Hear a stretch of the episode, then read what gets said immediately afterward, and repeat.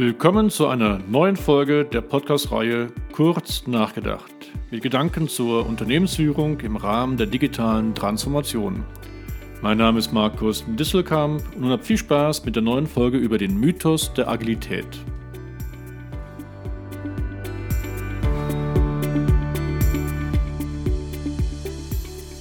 Und versteht mich bitte nicht falsch, ich liebe die Agilität. Aber irgendwie habe ich manchmal ein Gefühl, dass Agilität wie ein Dogma verbreitet wird. Es muss alles agil sein. Und deswegen wollte ich heute mal einen extra Podcast aufnehmen und mal kritisch hinterfragen, macht das wirklich Sinn, überall agil zu sein?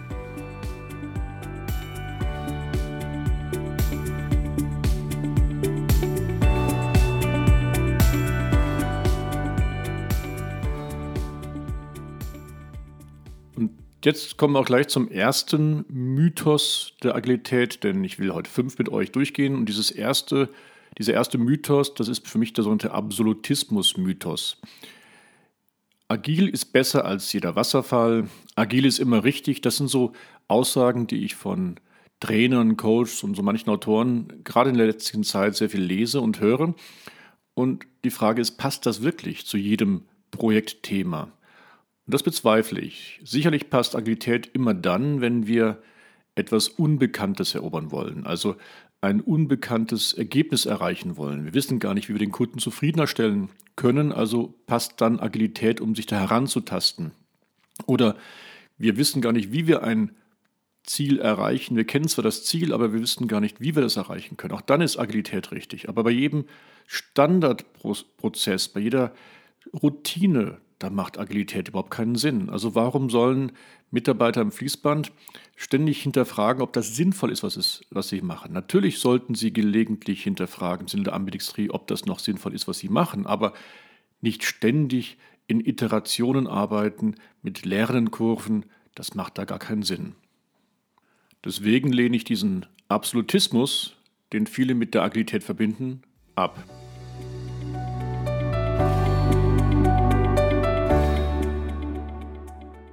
Kommen wir zu meinem zweiten Agilitätsmythos, dem Flexibilisierungsmythos. In der Agilität geht es ja darum, starre Regeln und verkrustete Strukturen aufzubrechen. Wir erlauben uns, dass wir Rollen äh, mit einer Person, eine Person mehrere Rollen besitzen kann. Ich nenne das immer die multiplen Rollen und auch, dass wir in Projekten mal reingehen und wieder mal rausgehen, also eine On-Off-Beziehung haben. Das ist grundsätzlich klasse. Aber passt das wirklich zu allen Aufgaben, allen Funktionen einer Firma? Und das bezweifle ich ja ebenfalls. Es gibt einfach bestimmte Vorgaben, wo wir aufgrund von Normen und Gesetzen ein anderes Vorgehen benötigen, ja, es wirklich auch gesetzlich gefordert ist. Nehmen wir mal den Bereich des Arbeitsschutzes oder des ähm, Datenschutzes oder Insolvenzschutz. Hier gibt es ganz klare Vorgaben, wie welche Personen bestimmte Regeln abhalten müssen, bestimmte Vorgaben einfach einhalten müssen. Und dafür haftet dann auch das Unternehmen und diese jeweiligen Personen. Und da gibt es dann Haftungen im Bereich der Betreiberhaftung, Arbeitnehmerhaftung, Mängelhaftung oder Vermögenshaftung. Und da können wir nicht einfach alles agil gestalten.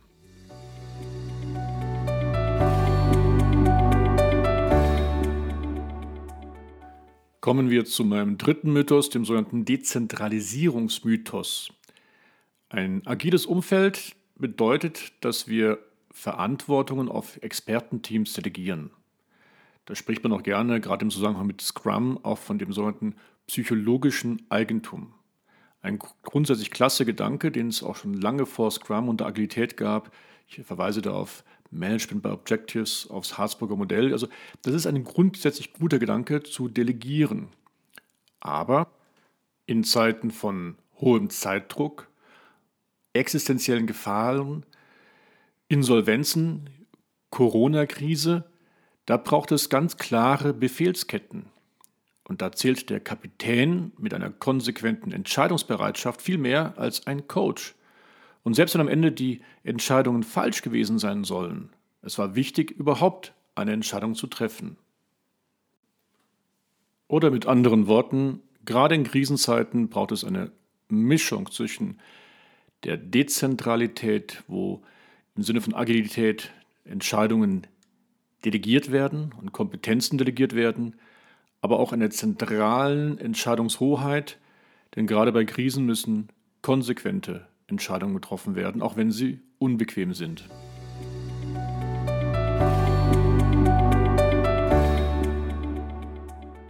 In der Agilität sind Rollen und vor allen Dingen Kompetenzen viel wichtiger als Stellen und Hierarchien. Es kommt also zu einer Enthierarchisierung. Und das ist grundsätzlich sehr gut, denn gerade Hierarchien und diese starren Stellengefügen, die führen dazu, dass gesamte Organisationen in ihren Strukturen so verkrustet sind, dass Innovationen oft nicht möglich sind. Ich rede auch mal ganz gerne von einem solchen Lehmschicht des mittleren Managements. Da will man gar keine Ideen von unten nach oben durchkommen lassen. Und selbst die guten Visionen, die vielleicht von oben kommen, kommen gar nicht bei den unteren Hierarchien an. Alles gut, aber die zentrale Frage ist nun, kommt jeder Mitarbeiter mit zurecht? Kann jeder hierarchielos überhaupt arbeiten?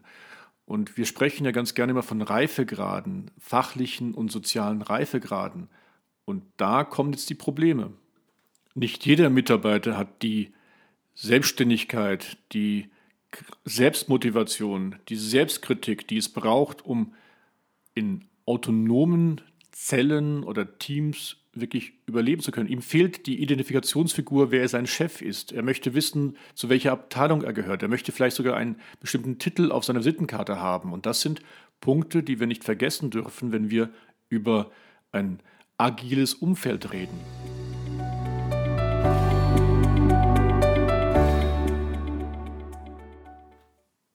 So, und als letzten Mythos der Agilität möchte ich einen sogenannten Am Kunden lernen Mythos aufgreifen.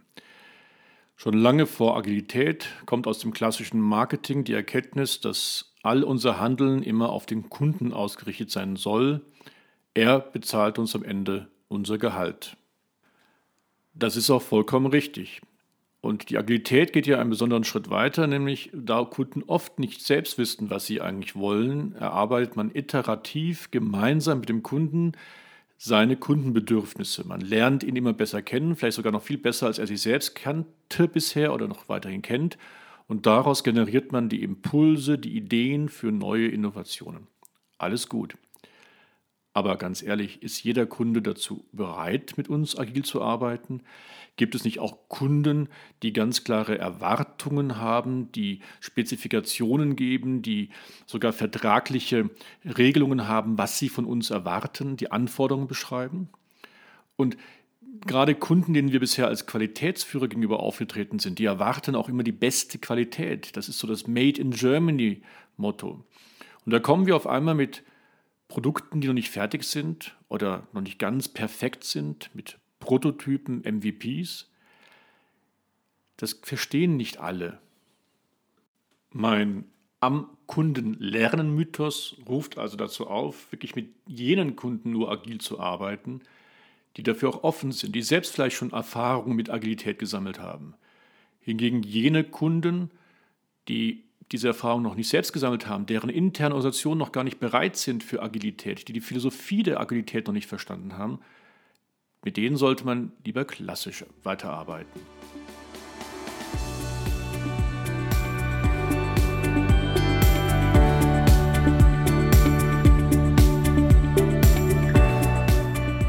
So, das war eine neue Folge der Podcast-Reihe Kurz nachgedacht. Ich hoffe, ihr konntet etwas mitnehmen und es hat euch gefallen. Wenn ja, dann empfehlt mich bitte weiter und werdet mein Follower oder Abonnement. Lieben Gruß, euer Markus.